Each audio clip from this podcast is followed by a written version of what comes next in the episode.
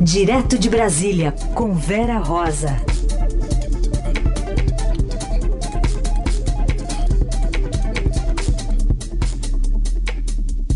Com a Vera Rosa, participando direto de Brasília. Vera, bom dia. Bom dia, Heisen. Bom dia, Carol. Oi, bom dia, Vera. A gente está falando aqui de guerras de áudios, né? Mas não sei se a gente dá para fazer uma correlação com Star Wars. Prefiro pensar que é, a gente está acompanhando, claro, o noticiário quente em relação ao PSL, mas tem mulheres chegando no espaço agora. Tem uma transmissão da NASA aqui de duas astronautas que estão fazendo a primeira manobra 100% feminina entre as mais de 200 realizadas desde 65 pela, pela NASA. Tem essa transmissão ao vivo aqui. A gente tirou uhum. até um trechinho aqui para ouvir uma conversa entre elas.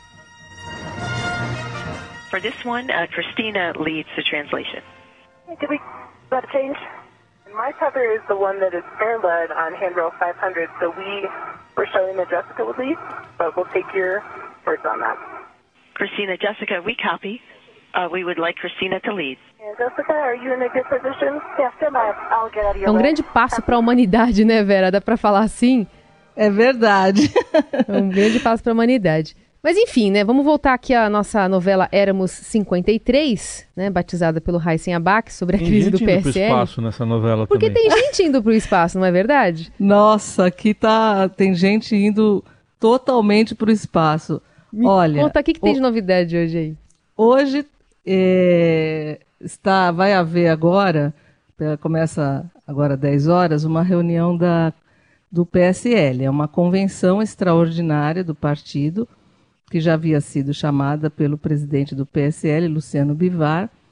Essa reunião ela tem o objetivo ali de preencher vagas na diretoria é, do partido, na direção nacional do partido. É, o que a gente estava brincando ontem aqui na redação é precisa ver quem que vai sobreviver nesse bang hoje, bang, né? né? É, é uma, é uma, uma, nesse bang bang exatamente. É uma estratégia, na verdade, para diminuir o poder da, da ala bolsonarista no partido. É, serão é, nomeados deputados, senadores. Senadores tem só três o PSL, mas enfim. Vão, é, são os, os, os que estão é, ao lado do Bivar que vão assumir, tá? É, de, novembro, final de novembro, tem a eleição para a troca da, da, da, da, presidência do PSL. Então, fazendo isso agora, o Bivar né, teria maioria para ser reeleito. É isso que eles acham, em novembro. Agora, o que a gente não sabe é quem vai hoje nessa convenção. Se é só o grupo do Bivar ou se vai aparecer ali o grupo do Bolsonaro, depois do dia de ontem, que foi um dia caótico aqui em Brasília, né? Teve gravação, teve ameaça, teve tentativa seguinte, de. Teve puxada é, de tapete, né? Teve de tudo. Teve de tudo. Foi o seguinte, Heisen, na quarta-feira, é, o, teve uma estratégia, o presidente Bolsonaro tentou é, destituir o líder do PSL na Câmara, o deputado delegado Valdir. É, alegando que ele muda muito de humor, porque no dia anterior o Valdir tinha é, é, comandado ali, orientado a bancada do PSL a votar contra o governo numa medida provisória de reestruturação administrativa. Uma coisa simples, até comentei ontem aqui. No final, a medida provisória acabou sendo aprovada, mas ele segurou ali a votação por duas horas.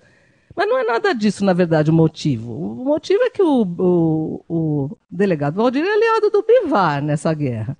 Então ele, o presidente usou ali um pretexto, vamos retirar o, o, Valdir da, da liderança da bancada.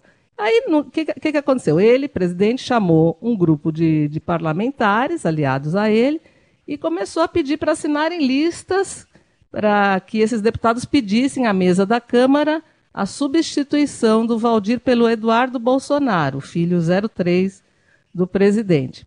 Aí apareceram lá três listas, duas tentando retirar o Valdir e uma é, de manutenção do Valdir.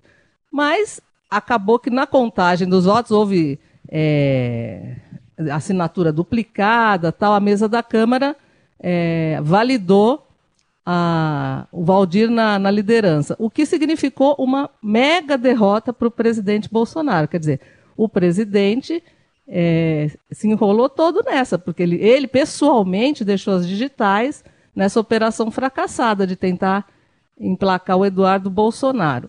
Ele também foi gravar um dos telefonemas que ele fez, o presidente pedindo apoio, além dele reunir parlamentares no Planalto, ele também ligou para alguns pedindo apoio para trocar o Valdir pelo Eduardo Bolsonaro na liderança. Ele foi gravado. Ele, o presidente foi gravado num, numa dessas conversas, de, de, pedindo apoio para o Eduardo.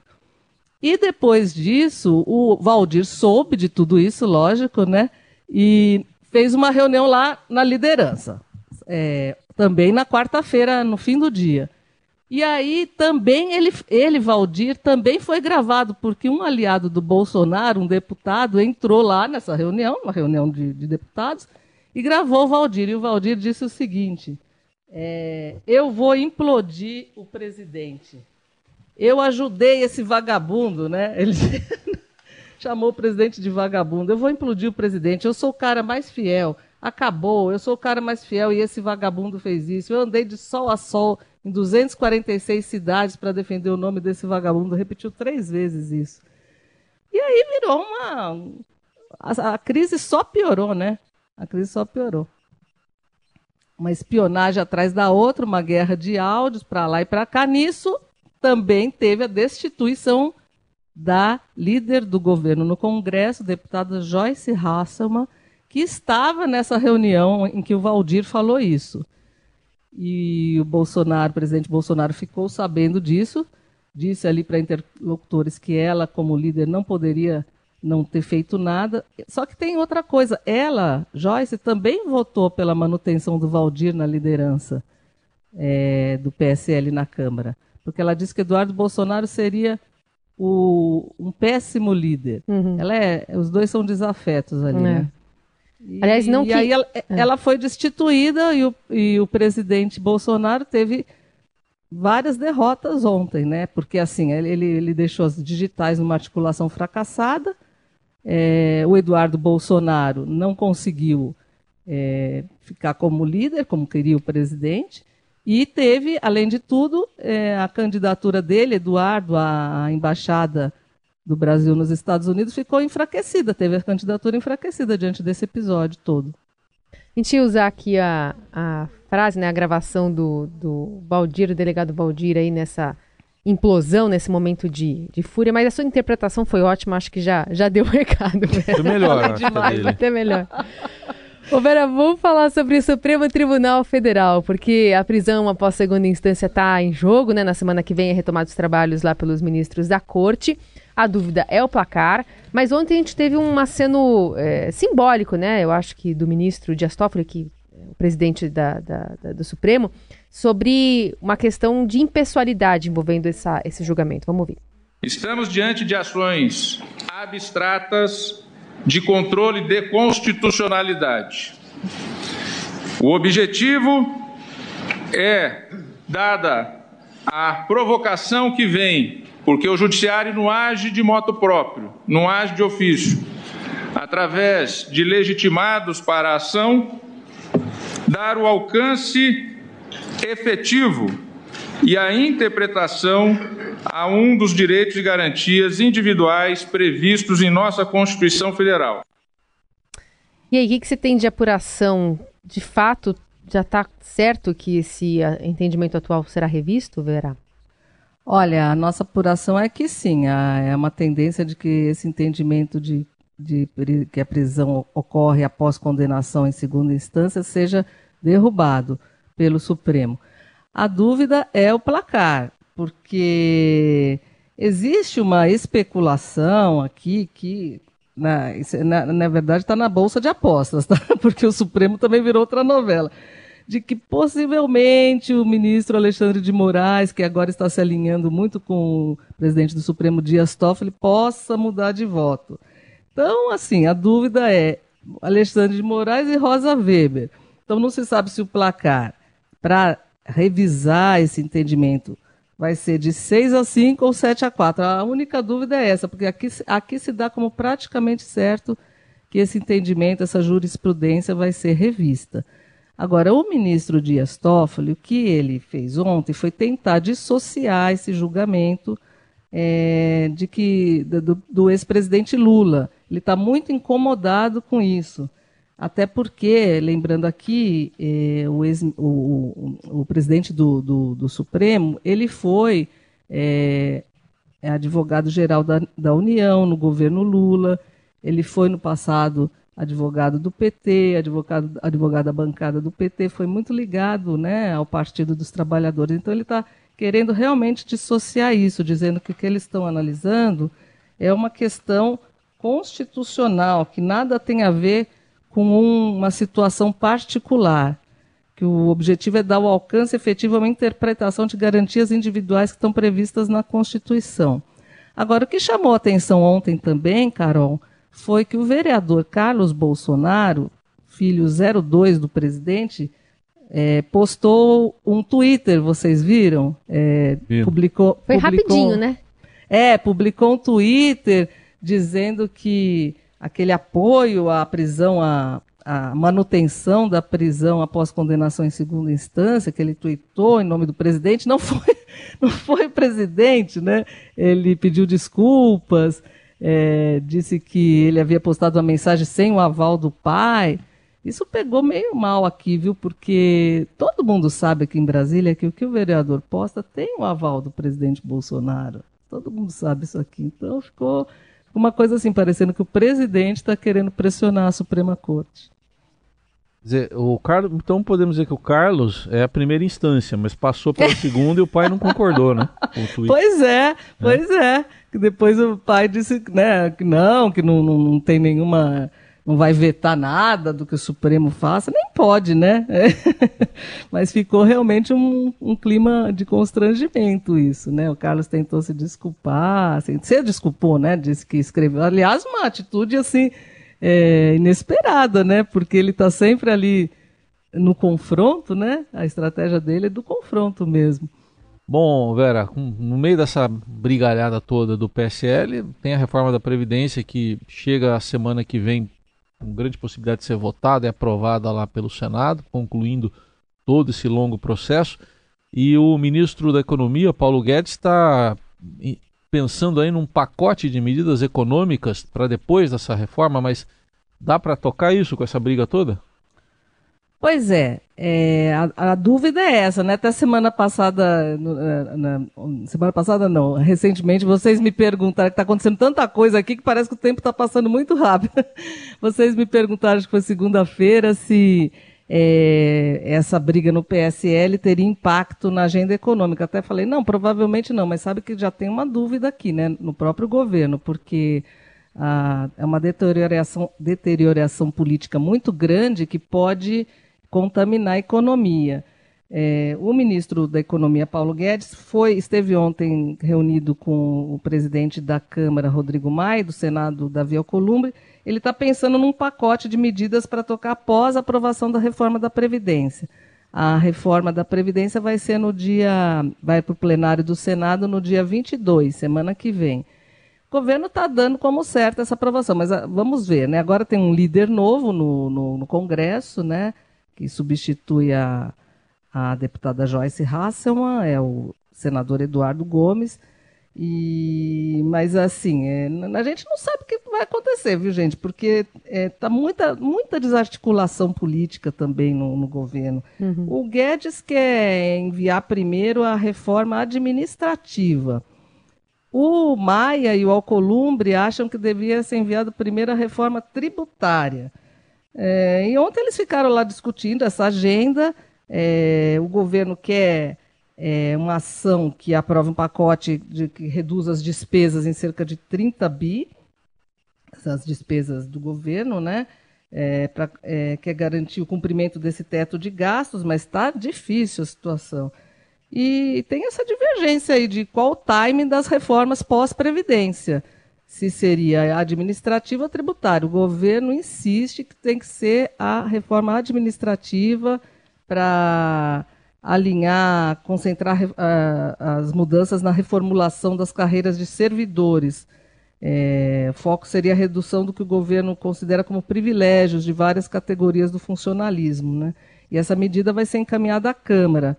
No Senado, o foco deve ser o novo pacto federativo, que esse palavrão, né, mas que prevê, é, traduzindo, é um, é um acordão para mais recursos para estados e municípios. Aliás, eu estava vendo aqui o perfil do Eduardo Gomes, né, o novo líder aí no Congresso. Já Aham. passou por vários partidos de esquerda ao centrão, foi do PP, PSB, PSDB, Solidariedade. No começo desse ano ele se filiou ao MDB a convite do senador Renan Calheiros. Renan Calheiro, sim, é, exatamente. Então, aí é, é um novo líder, tudo, tudo mudando aqui, né? É, o líder no Senado mesmo é o Fernando Bezerra, que também é do MDB. É. É, é, agora vamos ver como é que vai ser isso, porque a gente não sabe o dia de amanhã no- no- nessa crise do PSL, porque embora no Senado o PSL tenha só três senadores, são- na Câmara são 53 deputados. E o que tiver que passar pela Câmara de proposta do governo, com certeza vai ter ali um, um problema, porque a bancada está completamente rachada, né? Completamente rachada entre bolsonaristas e bivaristas. Então, ninguém sabe o que vai acontecer, o futuro dessa agenda econômica. A reforma da Previdência em si, agora é só Senado, mas tem outros temas, né? Que vão vir, que é isso que, que, é isso que o ministro Paulo Guedes eh, foi discutir ontem com o Maia e com o Alcolumbre. É isso que ele está preocupado. Bom, semana que vem a gente vai conferir tudo isso, principalmente com a votação da Previdência lá no Senado. A gente fechar a semana, tem entrevista do ex-presidente Fernando Henrique ah, publicada hoje pelo Estadão, né, Vera? O que, que você destaca aí dessa, dessa fala dele que mandou Ah, recado pro é. Hulk até, né? Pro Pro Luciano Huck, é. É, na verdade, o ex-presidente Fernando Henrique está lançando o quarto, quarto, último volume dos seus diários da presidência, né? Ele é muito amigo do apresentador Luciano Huck, mas ele está cobrando ali uma posição mais enfática do Huck, que é preciso, ele diz assim na, na entrevista do Estadão, é preciso ver se o Huck vai deixar de ser celebridade para ser líder. Quer dizer, cobrando um posicionamento, na verdade, em relação às eleições presidenciais de 2022, né? Lembrando que o Huck, na eleição passada, quase foi candidato, né? Mas até hoje ele nem se filiou a nenhum partido. Ele é assediado pelo muito assediado pelo Cidadania, por esses grupos de renovação, mas tem, como a gente falou outro dia aqui, conversado em várias, com vários atores aí políticos, até do, do centro, DEM, centro-direita, ele está conversando com todo mundo. Agora, o presidente disse isso, o ex-presidente Fernando Henrique disse isso, que o Hulk tem que posicionar, se posicionar. Mas vamos combinar que também tá cedo, não? É, tá, Tá cedo, todo mundo é que falando disso já, né? Acho que é meio. tá- realmente está bem cedo, né, Carol? É. Mas como está todo mundo se movimentando, É, é, e, tá, e tem uma crise também no PSDB, o, o presidente Fernando Henrique está preocupado, né? ele deixa claro aqui na, na entrevista que ele está preocupado, porque é, o presidente Bolsonaro já disse que quer ser candidato à reeleição. É, no PSDB tem o Dória, mas ele, ele diz também que o Dória né, precisa, precisa discutir mais, precisa ver, ele foi bem diplomático em relação ao Dória aqui, né? Vamos ver como é que vai, como é que vai se desenrolar aqui, como é que vão se desenrolar os próximos capítulos. Tudo lembrando também que ainda, o ano que vem tem eleição municipal, né? E a eleição em São Paulo é muito importante para o projeto de poder de qualquer candidato em 2022. O resultado de São Paulo, é, é o que acontecer é, na capital, influencia bastante, né? Muito bem, essa é a Vera Rosa conosco, sempre todos os dias aqui no Jornal Dourado, né? A partir das 9 horas da manhã, contando esses bastidores, ajudando a gente a entender um pouquinho mais do que está acontecendo lá em Brasília. Obrigada, viu, Vera? Até segunda. Obrigada a vocês, Carol Reis. Tchau. Até segunda. Tchau, tchau.